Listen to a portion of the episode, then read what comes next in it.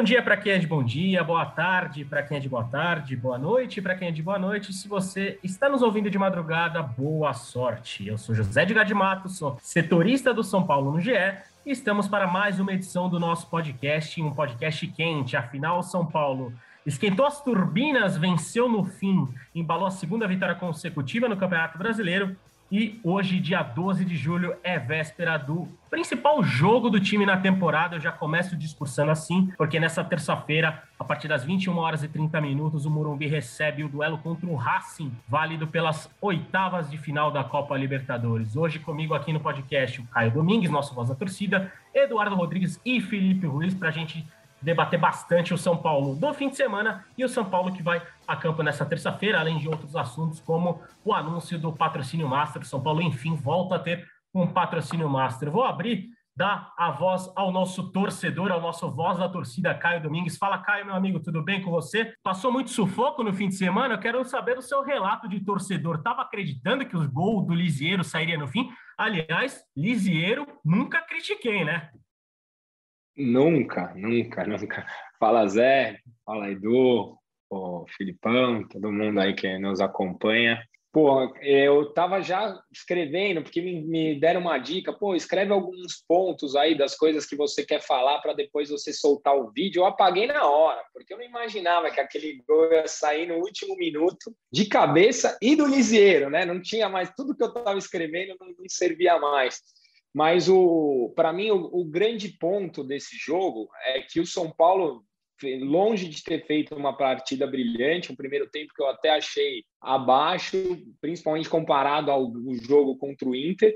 Um segundo tempo com mais é, agressividade, buscando mais gol, perdendo bastante gol, mas fazendo gol na raça, né? Quando ninguém mais imaginava, São Paulo não desistiu. Então, acho que esse é o ponto que a gente tem que se pegar. E normalmente, para torcedor, sabe muito bem do que eu estou falando, o São Paulo leva gol né, nesse, nesses minutos. Pegar ali ano passado contra o Ceará, né, a gente fala que uns 15 jogos de cabeça que a gente toma esse tipo de gol. E dessa vez foi diferente. Então, parece sim que o São Paulo vai engrenar, o São Paulo volta a dar confiança à torcida. Mais importante é voltar a dar confiança para o clube e teve a oportunidade de pensar na Libertadores. Você falou agora, é o jogo mais importante do ano. Se não ganha domingo, não era jogo importante nenhum, porque a gente tem uma sequência duríssima pelo brasileiro e não ia poder focar na Libertadores. Então, esse jogo foi muito mais importante do que os três pontos no último minuto, na minha opinião. Boa, Caio. Lembrando que São Paulo, com a segunda vitória seguida no Brasileirão, foi a 11 pontos, já abriu, diríamos, uma distância, um sossego ali da zona do rebaixamento. Né? O, esporte é o 17 com 7 pontos, também com 11 jogos, assim como São Paulo. né? E para falar ainda mais dessa vitória no, no fim de semana, eu chamo meu amigo Eduardo Rodrigues. Fala, Edu, tudo bem? Por que o São Paulo venceu o Bahia? O que você tem para falar dessa partida que, como o Caio bem trouxe, né? Foi um resultado importante já que além de do São Paulo poder focar realmente na Copa Libertadores com maior tranquilidade, já dá uma desgarrada ali da parte de baixo da tabela e faz o São Paulo pensar no que se propôs no Campeonato Brasileiro, que é a parte de cima. Tudo beleza, meu amigo? Fala Zé, tudo ótimo. Fala Praz, Caião. É, respondendo a sua pergunta, eu acho que o São Paulo teve atitude, uma atitude que a gente viu lá no Paulistão, mesmo com aquele monte de desfalque, o São Paulo foi brigador, o São Paulo, o Caio falou até no vídeo dele, né, no GE, é, que teve foi com coração. Eu acho que realmente teve coração do São Paulo nesse jogo.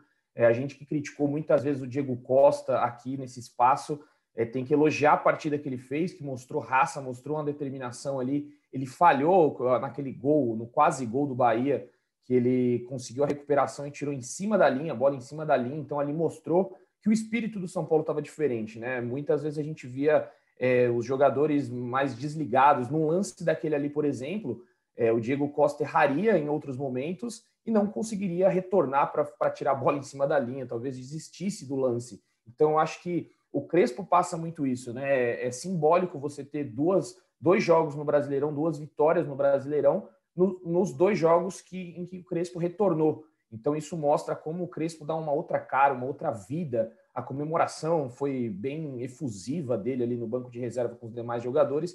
Então, acho que ele conseguiu recuperar essa parte do coração. Se no jogo, no jogo passado contra o Inter ele, ele recuperou os pés, é, dessa vez foi o coração que ele conseguiu recuperar, porque o São Paulo é, não fez um primor de partida, não foi uma partida boa, assim, de você falar, nossa, nota 10, não foi. É, Para mim foi longe disso. É, tinha que melhorar muito ainda o São Paulo, mas diante das circunstâncias, com os desfalques que tinham, com o time que ele conseguiu montar ali, acho que foi muito bom e dá uma baita de uma moral para o jogo da Libertadores da terça-feira, que a gente vai comentar depois. Mas eu acho que foi essencial esse jogo. Já se distancia um pouco ali da zona de rebaixamento, ainda é, tem um, um, uma certa cautela com ela ali, mas os times de baixo estão muito mal. O esporte não ganha, o Grêmio não ganha. Então, acho que não é mais uma preocupação para o São Paulo essa zona de rebaixamento. Como eu disse aqui nesse espaço há dois podcasts passados, que o Leandro estava aqui, eu falei que engrenar duas ou três vitórias, ele falou que não acreditava. Então, está aí, Leandro Canônico. Eu sei que você está de férias, não vai escutar a gente certamente, vai estar descansando aí, mas eu só queria deixar esse recadinho que eu sabia que que engrenar duas ou três vitórias. Hashtag eu avisei. Se o Leandroca não, não, não, estiver nos ouvindo, com certeza o primo dele vai nos ouvir e vai repassar a mensagem né, para aquele, aquele aplicativo de mensagens que utilizamos bastante no dia a dia. Nós temos certeza disso que o primo do Leandroca está ligadinho no que a gente fala e no que a gente né, debate aqui nesse podcast. Aliás, é, já que você citou o Crespo, né? Que sábado para o Hernan Crespo deve ter, deve ter celebrado com muito fernecola, né?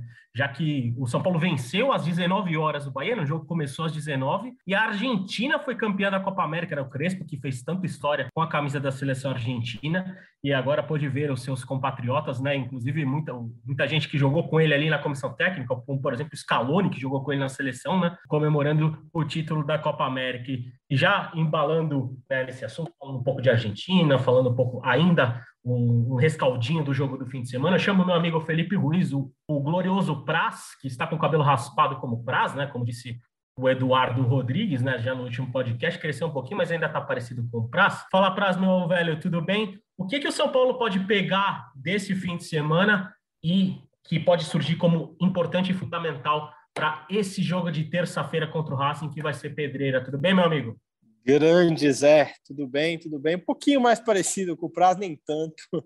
Um abraço para você, para o Caião, para o Edu. Eu acho que eu acompanho um pouco a linha do Edu no, no, sentido da postura. Eu acho que isso é o principal que o São Paulo tem que pegar. Acho que o São Paulo foi muito distante de ser brilhante. Acho que o São Paulo fez um primeiro tempo ruim. É, o Bahia merecia ter, ter ganho, ter virado ganhando no Morumbi. Aí acho que no segundo tempo as mexidas do Crespo surtiram efeito. Acho que o Marquinhos entrou muito bem. O próprio Igor também deu uma intensidade, deu uma velocidade ali é, ao ataque do São Paulo que começou a criar um pouco mais. É, um pouquinho antes do gol, o Galeano já tinha perdido uma chance clara dentro da área ali. E, e logo depois o Marquinhos teve a chance, depois no rebote ele deu para o Reinaldo e o Lisieiro fez fez 1 a 0 ali já nos acréscimos do jogo. Acho que é, acho que é uma partida que vale muito mais para a parte anímica do São Paulo. É, eu tinha dito no último podcast que eu, eu vi algumas semelhanças do jogo com o Bahia com o Racing, no sentido de postura dos adversários, do adversário, e eu acho que o São Paulo foi bem, acho que o São Paulo conseguiu, pelo menos mentalmente, ser muito forte no momento em que esteve pior no jogo, não tomou o gol no primeiro tempo, e, e quando foi melhor, quando teve as suas oportunidades ali, conseguiu aproveitar uma já no, já no final e marcou. É, na entrevista do Crespo tem uma frase que me chamou bastante atenção, Zé, se você me permite. O Crespo falou o seguinte: era muito importante normalizar a situação. Ele, ele usa até o termo normalizar.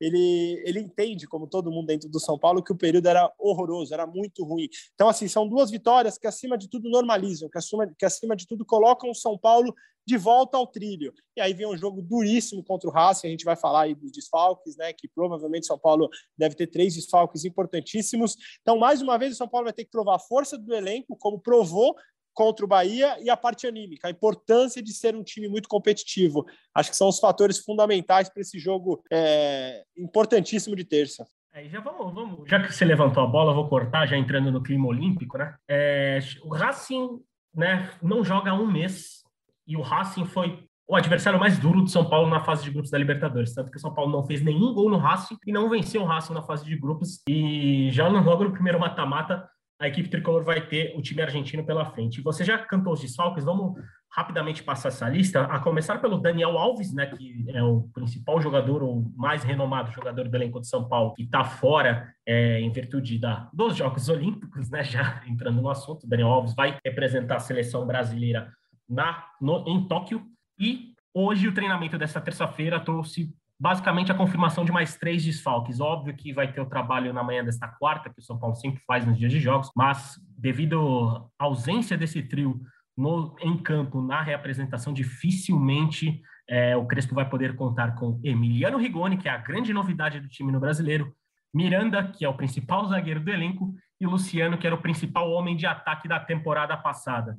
Caio, quando o torcedor vê essa lista de desfalques, que, que, que, você pode passar? É, é, desanima? Você tem confiança no elenco? O que, que, que, a gente pode falar dessa lista de desfalques num jogo tão importante quanto esse do Racing? A verdade é que os campeonatos para o São Paulo é sempre no modo hard, né? Não tem ali um, um modo easy, não, nunca. Para o São Paulo não tem vida fácil em momento nenhum, cara. A gente parece uma série do Globoplay.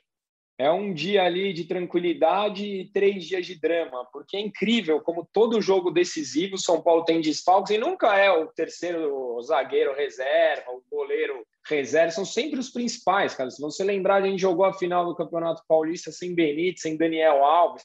Todo jogo é importante, acho que dos últimos anos todos a gente tinha algum desfalque importante. Eu acho que Poleda tem sido bastante seguro, então acho que a gente tende a sentir menos o Miranda. Não estou dizendo que ele não vai fazer falta, faz muita falta até pela experiência. Mas o, o Rigoni é o cara que vinha achando uma bola diferente, um cruzamento, um bom passe. E para mim ele vai fazer muita, muita falta. E o Luciano é o cara que põe a bola para dentro. Então vai ter que ser num modo bem difícil mesmo. Mas dá, né? É só um, um detalhe que eu queria comentar que o, que o Caio falou é, que o Arnaldo Ribeiro, nosso amigo de Seleção Sport TV, sempre está no Seleção, inclusive está faltando a presença de Arnaldo aqui, tem que ser convidado uma vez, né? Arnaldo que ainda não veio aqui neste podcast, ele, ele comentou um post que eu fiz no Twitter exatamente isso que o Caio falou. Ele disse o seguinte: assim como na final do Paulista contra o Palmeiras, São Paulo chega a mais uma decisão dependendo de Cotia. Os figurões, os mais caros, estarão de novo, entre parênteses, ausentes por problemas diversos. Então é exatamente isso. De novo, São Paulo vai chegar aí numa decisão, o jogo talvez o mais importante depois do Paulistão, certamente, né? É, é, o mais importante depois da final do Paulistão, sem um dos seus principais jogadores. Então vai ter que contar com a força do elenco que o, o Crespo está tentando e está conseguindo achar aí uma, algumas peças boas, né? Estreou inclusive o Marquinhos, é, pelo que eu conversei com, com algumas pessoas é, depois do, do jogo, né? Durante o final de semana, gostaram muito do Marquinhos, é um garoto muito promissor, que o São Paulo tem uns olhos muito é, atentos ali pelo Marquinhos, que foi inclusive ele que deu o chute, né? Que teve a defesa, depois ele toca para o Reinaldo e aí tem um bastidor do São Paulo, a câmera de trás do gol, que o Reinaldo fala: corre Marquinhos, corre Marquinhos, e o Marquinhos corre, a, a marcação vai para ele e o Reinaldo consegue cruzar na cabeça do Lisieiro. Então, ele teve papel fundamental aí na vitória do São Paulo. É isso. E já vamos projetar o time para.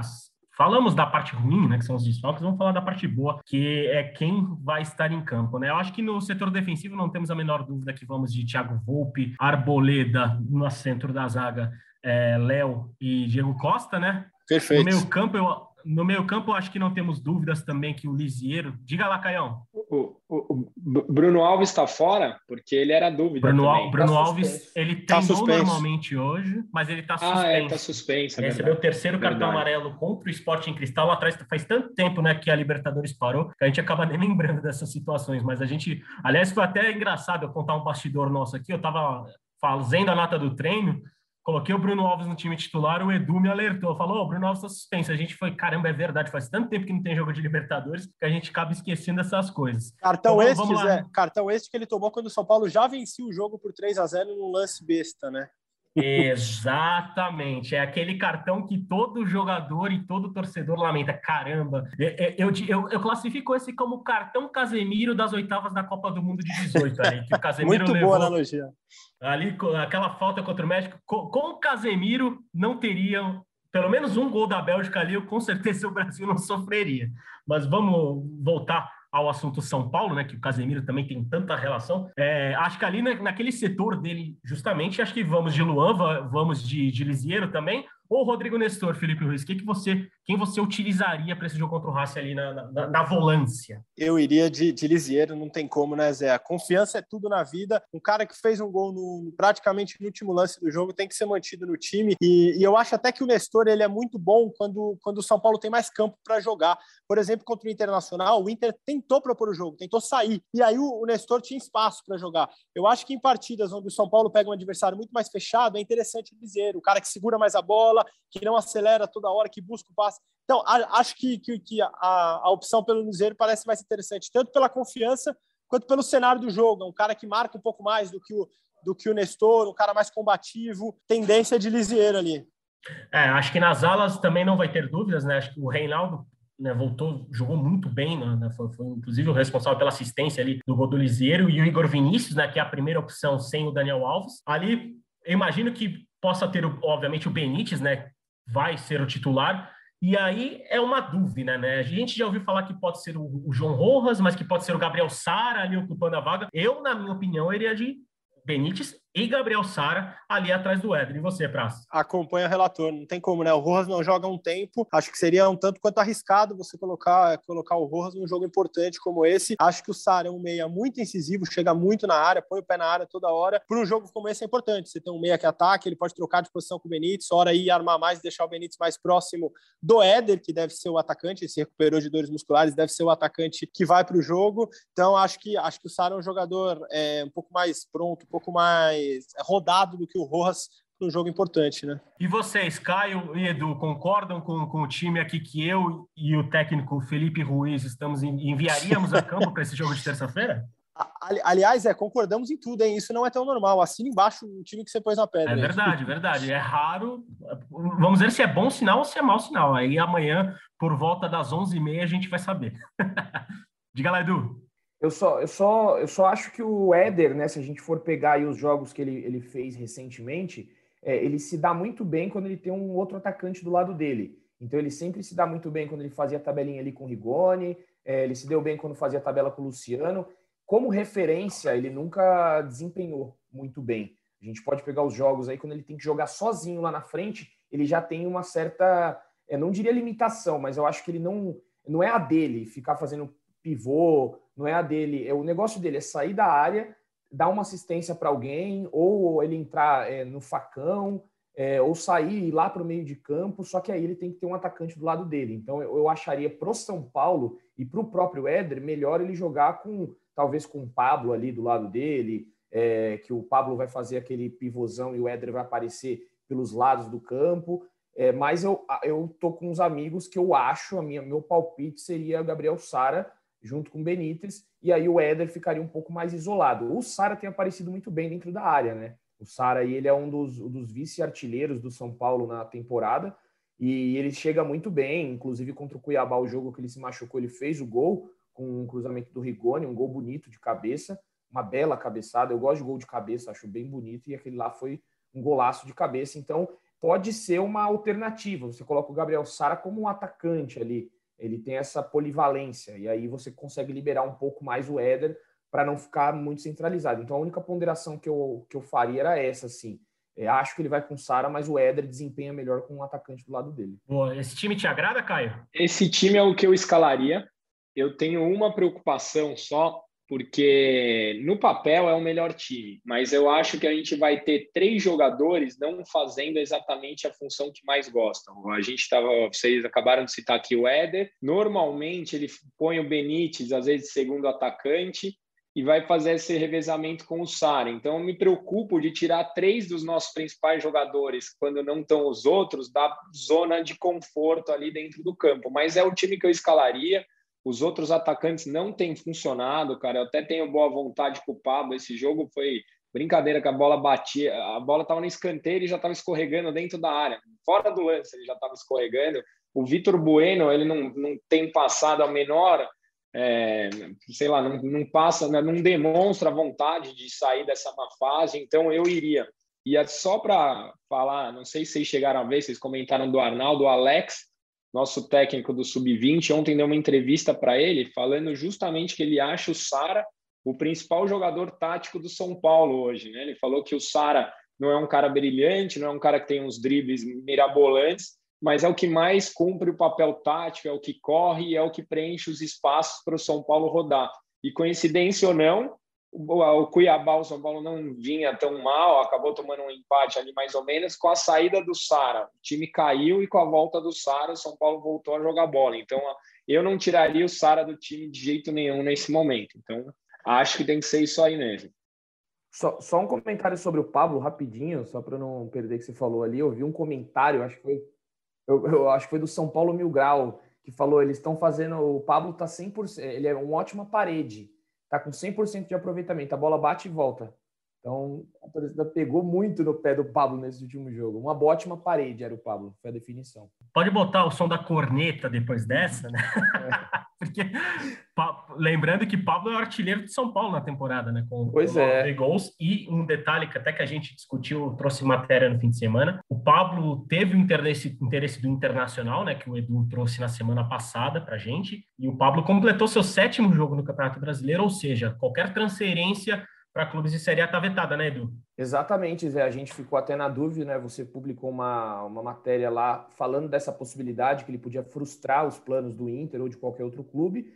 E a gente imaginou que ele fosse começar no banco, né? Até a nossa escalação provável era Rojas e Vitor Bueno, é, porque o Pablo tinha essa pendência. E isso me leva a crer que o São Paulo não deve mais é, buscar, vai continuar buscando mas eu acho que a possibilidade de Caleri ela se diminui assim absurdamente. Mostra que o São Paulo não, não vai conseguir a contratação do Caleri. Claro que a gente está em cima aí do assunto para saber como é que tá, estão as tratativas, mas a perspectiva é muito pequena, muito baixa. Os valores que enviaram para o Deportivo Maldonado não agradaram é, nem os empresários e nem os detentores dos direitos econômicos dele. E aí só expõe isso, né? De que o Pablo vai ser importante. Já tinham dito isso. O São Paulo é, não publicamente, mas internamente ali falavam que é um jogador que eles apostam muito, ainda acreditam que ele pode vir a ser o Pablo do Atlético Paranaense, embora eu ache muito difícil de que isso vai acontecer, já mostrou aí no seu terceiro ano que não vai conseguir,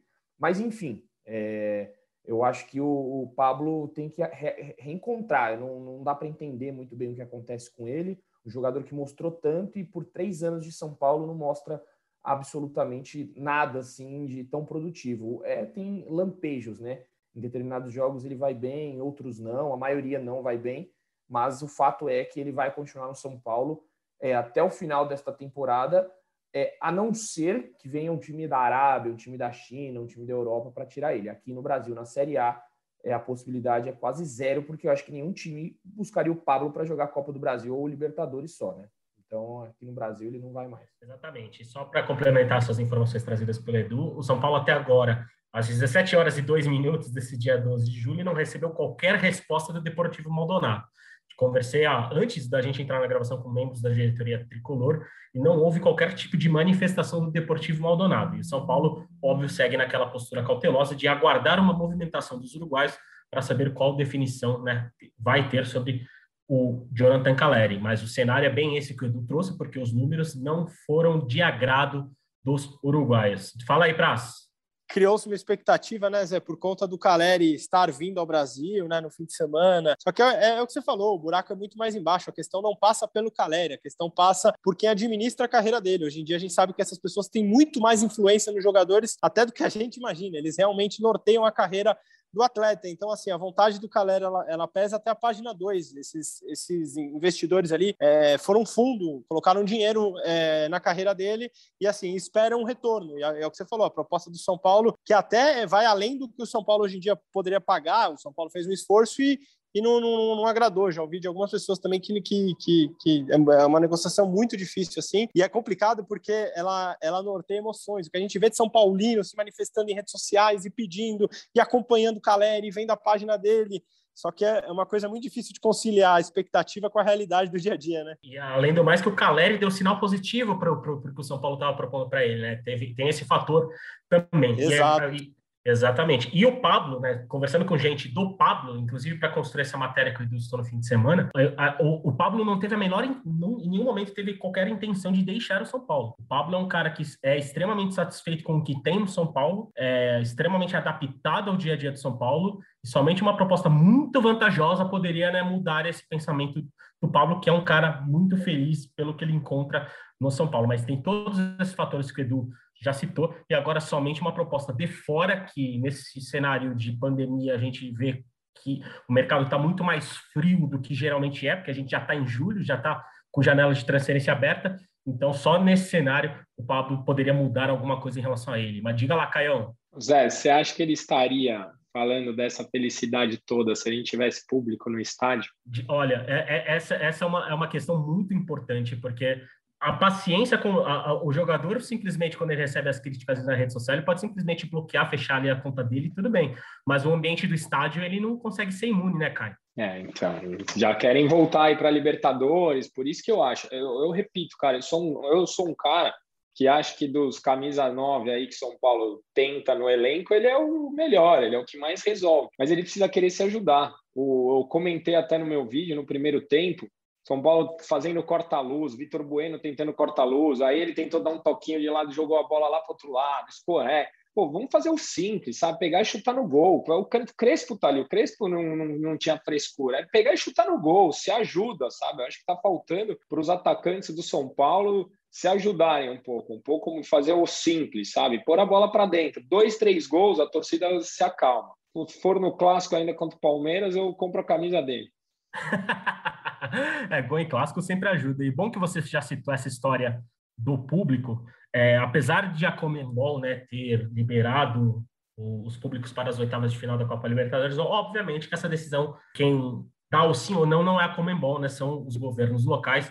E o Leonardo Lourenço, também nosso amigo setorista do São Paulo, que está sumido aqui do podcast, né? Estava é, na cobertura da Copa América, mas no próximo, na próxima edição, com certeza, ele estará de volta. O Estado de São Paulo vetou as mudanças na regra da pandemia e, portanto, São Paulo e Racing não terá a presença de torcedores nessa terça-feira. A situação pode mudar a partir de quarta, né, quando até quarta-feira não serão, é, não, não, haverá qualquer mudança nessa determinação de público, mas vai ter uma entrevista coletiva do João Dória, do governador João Dória, na quarta-feira, e ali pode ter uma mudança ou não, mas Provavelmente não, já que a situação da pandemia aqui no estado de São Paulo, apesar do avanço na vacinação que a gente consegue observar, ainda não caiu, não alterou tanto. Mas é uma situação complicada porque pode influenciar desportivamente na questão das oitavas de final, né? Porque é, embora na Argentina também a situação até, o, até algum momento é, sugira que os jogos não terão público, se libera um público para o Racing na volta, seria São Paulo sairia muito, mas muito prejudicado mesmo. Mas, obviamente, na minha visão, eu, como jornalista e como ser humano, não tinha que ter público em lugar nenhum, porque a América do Sul ainda sofre e sofre muito com a pandemia, mas isso aí são cenas para os próximos capítulos. Vamos ver quais serão as novidades ainda nessa semana. Vamos encerrar esse assunto de Libertadores e falar de um outro assunto, um outro tópico muito importante do São Paulo, já que o São Paulo, após algum tempo, enfim, tem um novo patrocinador master, não é, Edu? Edu e Praz, vocês que estavam ali ligadinhos, acompanharam a coletiva, o que, que vocês podem contar para a gente? Fala, Edu. É ou não é o maior patrocínio da história de São Paulo, como o presidente Júlio Casares falou? O que eu posso dizer é que deu green, né? Deu green no São Paulo, a torcida. A torcida Ele gosta. É que a torcida teve, teve uma, uma ala aí que eu falei, eu coloquei, deu red. Só que aí não quiseram red, falou que deu black.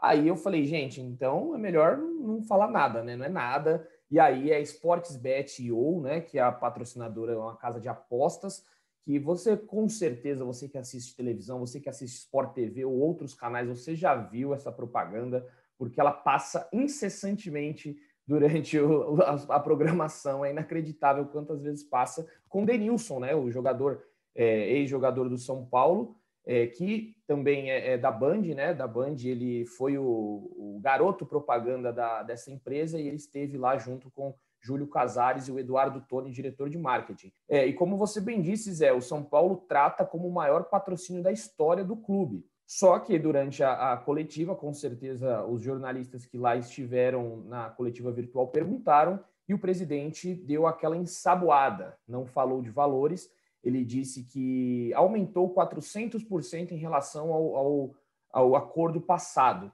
É, pelo que a gente tem de informações, assim, pelo que eu me lembre, né, que é na, na gestão passada, era cerca de 17 milhões, 18 milhões o Banco Inter. E aí, só que assim, se aumentou 400%, é, é um valor que. Será que ele está colocando por ano ou durante os três anos e meio de contrato? É, será que é se atingir alguma meta desportiva e aí consegue chegar com maior. Enfim, a gente não tem essas respostas, porque Segundo, eu, eu falei com, com a diretoria, falei com o presidente é, anteriormente à coletiva e ele disse que tem uma cláusula de confidencialidade de que ele não pode falar. Pelo que a gente já ouviu aí, né, dando aqui os créditos para o Menon, é, do UOL, ele publicou lá na. Foi no sábado, né? Foi na. Não, quarta-feira, foi no dia do jogo. No dia do jogo, na quarta-feira passada. Foi dia do jogo contra o Internacional, isso. Contra o Internacional, que a gente até estava conversando. O Menon é, falou em 100 milhões durante três anos e meio mas eu não tenho, não, nós não temos essa confirmação, estou acreditando aqui ao que ele escreveu no blog dele, mas nós não temos essa confirmação, não posso ser leviano aqui de falar que realmente é isso. Quando tivermos a informação, com certeza a gente vai publicar no GE, falar aqui no podcast e debater. Mas, enfim, é, é, tirando todas as situações, se é o maior ou não é, o fato é que o São Paulo consegue um bom contrato, é, é, isso é um fato, é um, é um bom contrato durante uma pandemia você conseguir é, um valor de patrocínio. Então, acho que o São Paulo se resguardou muito bem ali, deixou a camisa limpa, é, quis um contrato melhor, conseguiu um contrato melhor. Então, acho que isso tem que ser valorizado. Tem, acho que a diretoria tem muitos méritos nisso aí, independentemente de se falar que é o maior ou se não é. Eu acho que tem os méritos de conseguir, durante a pandemia, fechar um acordo de três anos e meio. E com certeza vai ajudar muito o São Paulo, as finanças do São Paulo, que estão é, bem comprometidas aí. Recentemente, o, o, a, o, presidente, o clube, né, na verdade, pegou empréstimos de 150 milhões com bancos. É, então, acho que é, é um valor, né, na, na, verdade, não um valor, não, é um contrato que chega em uma boa hora para o São Paulo e agora pode ajeitar um pouquinho a casa. Tem que saber utilizar o dinheiro, né? Não adianta pegar o patrocínio e investir onde não é necessário. No, no todo, achei que foi, foi muito bom para o São Paulo esse patrocínio. E você, Pra, você estava na entrevista coletiva, né, do, de lançamento do, do novo patrocínio. Isso, isso, Zé. É, achei que, que o, o, nosso Tony, Eduardo Tony, né, que ele é, é, diretor de marketing de São Paulo, ele, ele fugiu de algumas respostas, como o Edu falou, ele não, não precisou o valor, falou que não podia por conta de uma cláusula de, de confidencialidade, mas mesmo outros fatores. Eu abordei com ele, por exemplo, é, a utilização do Daniel Alves pelo marketing do São Paulo, como que ele enxergava essa situação. Ele acabou falando que não só o Daniel Alves, mas todos os outros jogadores do elenco serão utilizados, serão colocados em ações de marketing com um novo patrocinador, né? É, ele citou a Formiga nominalmente, que eu achei bem interessante. Ele falou que São Paulo planeja inúmeras ações com a Formiga, incluindo já um novo patrocinador nessas ações. Eu acho que São Paulo tem que pensar muito na Formiga como como um, um, marco do clube mesmo. Ela já tinha jogado pelo São Paulo, voltou agora, participou de todas as Olimpíadas do futebol feminino até hoje na história. Então, acho que o São Paulo tem que se mexer, como o Edu falou, é um ponto importante, é, é uma marca ter conseguido esse patrocínio em meio à pandemia, é muito fundamental, mas eu acho que a, a coletiva poderia ter sido um pouquinho mais clara, poderia ter sido com, já com alguns pontos, ainda que eu acho que boa parte desses pontos ainda não existam, ainda vão ser discutidos e coisa e tal, mas é, é, um, é algo que a torcida fica feliz, né? é algo que a torcida é, é, demonstra interesse, a gente percebe muito interesse da torcida nas redes, porque sabe que, que é um ativo que vai ter retorno para o clube. Agora vamos ver esses pontos, né, Zé? Se a gente consegue descobrir se realmente é o maior da história, como que o São Paulo vai fazer essas ações que o próprio Tony falou é, na coletiva, envolvendo todos os times de basquete, futebol feminino. Então, como que o São Paulo vai trabalhar é, esse patrocínio nos próximos anos aí, porque é um contrato longo, né? um contrato de, de mais de três anos. Aí. É isso, e nós do GS estamos compromissados a ficar bem de olho, estar bem por cima dessas novidades em relação ao tricolor do Morumbi. Já rumando para a parte final do nosso episódio, do nosso podcast, eu vou dar o meu destaque final, já abri os trabalhos, né? Que já foi citado esse nome aqui neste podcast, mas é. eu faço questão. Diga lá, diga lá, Edu. Não, só antes, para a gente terminar o assunto, só, desculpa eu te interromper, só eu queria fazer uma pergunta para o Caio. O que ele Imagina, achou... sempre quando você quiser. O, o, que ele achou da camisa com o novo patrocinador? Ficou bonita, Caio? Você, como torcedor, você gostou? Porque às vezes parece uns abadás, né? Umas, umas camisas aí. Então eu queria saber a sua opinião sobre o patrocínio. Ficou bonitinho ali? Eu gostei. Eu gostei, cara. Eu, assim, ninguém me perguntou, mas eu fiquei super feliz com, a, com o anúncio dos patrocínio, do patrocínio. É inegável que o São Paulo tem recuperado é, a imagem no mercado. A gente tem patrocínio exclusivo para o futebol feminino, tem patrocínio para o basquete. Outras marcas têm apostado no São Paulo, então eu acho que independente da forma como foi divulgado, eu acho que é uma boa notícia para o São Paulo. Eu concordo que poderia ser divulgado, ah, é o maior, então poderia falar qual é. Até você falou dos 400%, quando renovou com o Banco Inter, dos 18, 17 caiu para 12, então é 400% em cima do 12 ou dos 18. Então tem uma série de dúvidas aí que ficam no ar que a gente poderia ter resolvido, mas eu estou super feliz com o anúncio e eu gostei sim da camiseta. Eu acho que uma preocupação que o São Paulo não vinha tendo nos últimos anos era com o branding, né? A camisa é uma marca do São Paulo. O São Paulo colocava qualquer cor, qualquer logo, logo em cima, logo embaixo. camisa em alguns momentos chegou a ficar menos bonita, porque ela nunca é feia, né? Mas ela chegou a ficar menos bonita e agora eu achei que ficou harmônico. Gostei bastante. Eles até se preocuparam em mudar a cor do logo para não colocar o verde, que eu acho até uma questão um pouco importante, mas se preocuparam. Eu gostei sim da camisa. Maravilha. Aprovado, obviamente, na questão financeira e também na parte da moda e acho que o torcedor não tem como desassociar essas duas questões, porque afinal, torcedor que é torcedor gosta de comprar e usar a camisa do seu clube. E rumando para a parte final agora sim, falar de um personagem que já foi citado aqui nesse podcast, que é o técnico Alex. Alex, aliás, comandando o São Paulo a liderança do Campeonato Brasileiro Sub-20. São Paulo venceu o Atlético Goianiense por 2 a 1 lá em Goiânia neste fim de semana, o jogo foi no sábado, e manteve o 100% de aproveitamento. É o único time com quatro jogos, quatro vitórias, 12 pontos conquistados, ou seja, trabalho, início de trabalho muito bom do Alex no comando do São Paulo Sub-20. Eu já rebato aqui para a quadra do Caio. Caio, seu destaque final, o que, que você pode falar nessa véspera de São Paulo e Racing? O frio na barriga já está pesado aí ou está tá, tá tranquilo por enquanto? Cara, é noite de Libertadores, né? O único pesar é infelizmente, a gente vivendo isso tudo que o mundo está vivendo, é não poder estar tá no Morumbi. São Paulino sabe o quanto é especial um mata-mata de Libertadores, a gente não disputa faz um tempo. Então, eu gostaria muito, muito de ver o Morumbi cheio. É um, é um calor diferente, a gente grita diferente e o São Paulo joga diferente quando é noite de Libertadores. E eu acho que depois dessas duas vitórias, a gente não poderia chegar em condições melhores, né, psicologicamente, porque de elenco a gente já falou aqui dos desfalques. E eu acho que o São Paulo tem tudo para fazer um jogo. E o Crespo é um cara que fala muito da mística, né, da camisa do São Paulo, falava que queria recuperar esses valores. A gente, no vídeo do SPFC CTV ele fala no Morumbi todo mundo tem que respeitar. Ele usa muito essas, essas simbologias que são importantes na nossa história para motivar o elenco. Eu acho que não poderia ser um momento melhor do que o jogo de amanhã. E apesar dos pesares, estou confiante. Acho que dá para fazer uma boa vitória. Maravilha. Edu, seu destaque final, meu amigo. Bom, meu, meu destaque final, o primeiro destaque é que eu vou passar muito frio amanhã no Morumbi, né? Eu estarei lá. Nossa, sim. Morumbi é um pouquinho, né, aquele frio gostoso que a gente já está acostumado do, do Morumbi. Você, torcedor, infelizmente ainda não vai poder estar lá, mas é, vou, vou tentar reportar tudo que eu vejo.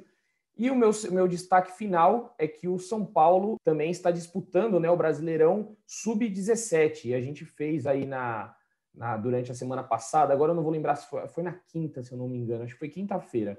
É, eu fiz o tempo real do jogo e o São Paulo me surpreendeu com algumas peças ali. Foi um jogo muito interessante das é, quartas de final, né, contra o Fluminense. O São Paulo ganhou de 4 a 1, uma baita de uma goleada, e o time jogou com muita facilidade. Tem garotos ali é, que eu vi com uma boa perspectiva. O, o Crespo, que gosta de usar esses garotos, é, tem um Rodriguinho, que é um camisa 10, que jogou uma baita de uma bola, jogou muito bem. O Leandro, que é o goleiro que a gente já fala do Leandro aqui há muito tempo, que é um goleiraço, catou tudo.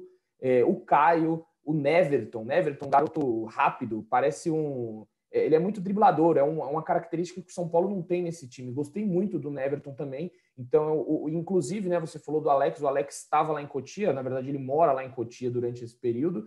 É, e ele assistiu a, a partida, né, foi transmitida pelo Sport TV e o Alex esteve lá e com certeza ele gostou muito do que viu, porque é uma molecada aí e, do São Paulo muito boa. E o jogo contra o Fluminense é um clássico da categoria, né? E um 4 a 1 até os comentaristas ali, os narradores, se surpreenderam, porque ninguém imaginava que fosse um placar tão elástico. E aí a volta dessa partida vai ser na próxima, nessa quinta-feira, na verdade, no Juliette Coutinho, lá no Rio de Janeiro, às nove e meia da noite. Então fiquem ligados aí, porque esse Sub-17 do São Paulo tá muito bem, um time bem organizadinho que eu gostei de ver, viu? É isso, e na verdade, e aí aquele abraço, né, a todos. Obrigado aí mais uma vez. Tamo junto. Valeu, Edu. Aliás, é, se os torcedores São Paulo quiserem saber mais sobre a história do Rodriguinho, a gente trouxe matéria, a gente fez matéria sobre ele lá em maio. Rodriguinho que, mesmo sendo sub-17, esperou uma grave lesão e hoje brilha e surge como um dos destaques do time sub-17 do São Paulo. Meu amigo Praz, valeu mais uma vez, seu destaque. Bom demais, é sempre aquela satisfação. Vocês falaram do Alex, né? O Caio citou a entrevista dele ontem para o canal do Arnaldo do Tirone. Ele falou um pouquinho do Facundo Milan, né? Do atacante uruguaio, falou que pretende dar mais minutos falou que, que, é um jogador de boa finalização, que ele tem gostado do que tem visto do Facundo, mas até por ele ter, ter vindo com, com, a parte física um pouquinho abaixo dos outros jogadores, ele teve menos minutos do que outros atacantes do sub-20 ali.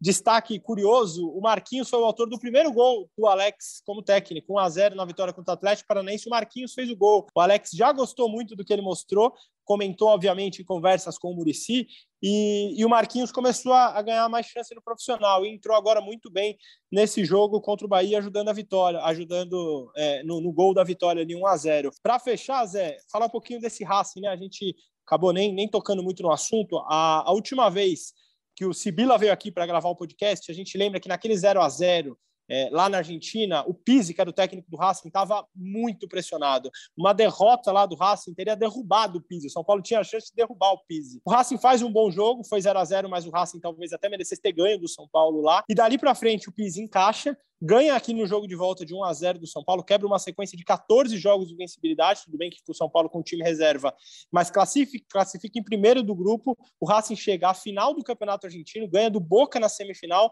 e aí perde para o Colón, que é um time modesto da Argentina, o primeiro título da história. Então agora o Racing chega num, num cenário meio diferente, o Pizzi deu uma afirmada lá, conseguiu fazer o time jogar um pouco mais de, de, de futebol e, e, o São Paulo vai ter novamente a chance de colocar um pouco de crise, vamos ver como é, como é que vai ser agora. Uma pena que não tenhamos torcida torcida amanhã, como o Caio falou, seria jogo para 60, 70 mil pessoas no Morumbi lotado. Mas o Edu, eu tenho certeza que passará frio, informará todo mundo muito bem lá. Sempre aquele abraço e aquela satisfação enorme de estar aqui. Então, para encerrar, Edu, agasalhe-se muito bem amanhã, por favor. Nós precisamos de você. E também já aproveitar para me despedir, diríamos assim, brevemente, né? Porque é, a partir da semana que vem eu entro para ajudar o pessoal na cobertura olímpica, então vou ficar um pouquinho mais afastado do podcast. Ah, vai, vai ter protesto assim como teve com o Daniel Alves. Olha Porta só, largando, largando o podcast, largando o para ir para Olimpíada. Valeu, Zé. Não, se chamar, se chamar a reclamação, você pode endereçar para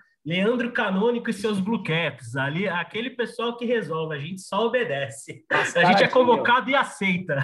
Mascaradinho. Vai lá, obrigado, viu? Abraço. Pô, vou sentir muita falta do podcast nesses dias, vai ser mais ou menos umas três semanas de cobertura, ajudar né, fazer o retorno do pessoal que está no Japão, mas obviamente não deixaremos de acompanhar bastante o tricolor. E se sobrar um, um horáriozinho ali, eu dou aquela chamada no WhatsApp do Edu e o Edu me chama, mas né, sempre um prazer estar com vocês e voltamos com mais força, mais ou menos daqui a um mês. Lembrando que a pandemia não acabou, a gente falou isso bastante aqui, né? Falou que lamentou que ainda não temos torcida. Felizmente já temos uma luz no fim do túnel, a vacinação, enfim, parece estar avançando, pelo menos aqui no estado de São Paulo está, está melhorando, em alguns outros lugares também. Então, vacina sim, independente de marca, vacine, se proteja a você mesmo, proteja o outro e juntos sairemos dessa para quem sabe até o fim do ano a gente poder ver a cena que o Caio tanto quer e que todo torcedor são paulino quer, porque não dá para esperar menos de 40 ou 50 mil pessoas ali naquele primeiro jogo com o Morumbi né, totalmente liberado para o público. Lembrando que fique com a gente aqui. Na quarta-feira a gente volta de novo após São Paulo e Racing. E um abraço no coração de vocês e na alma de todos vocês. Até a próxima. E eu errei o botão. Rolou para Capu, para Raí, para o gol. E que gol! Partiu o Rogério, pé direito na bola, passou pela barreira. Mineiro bateu, bateu, bateu. Gol!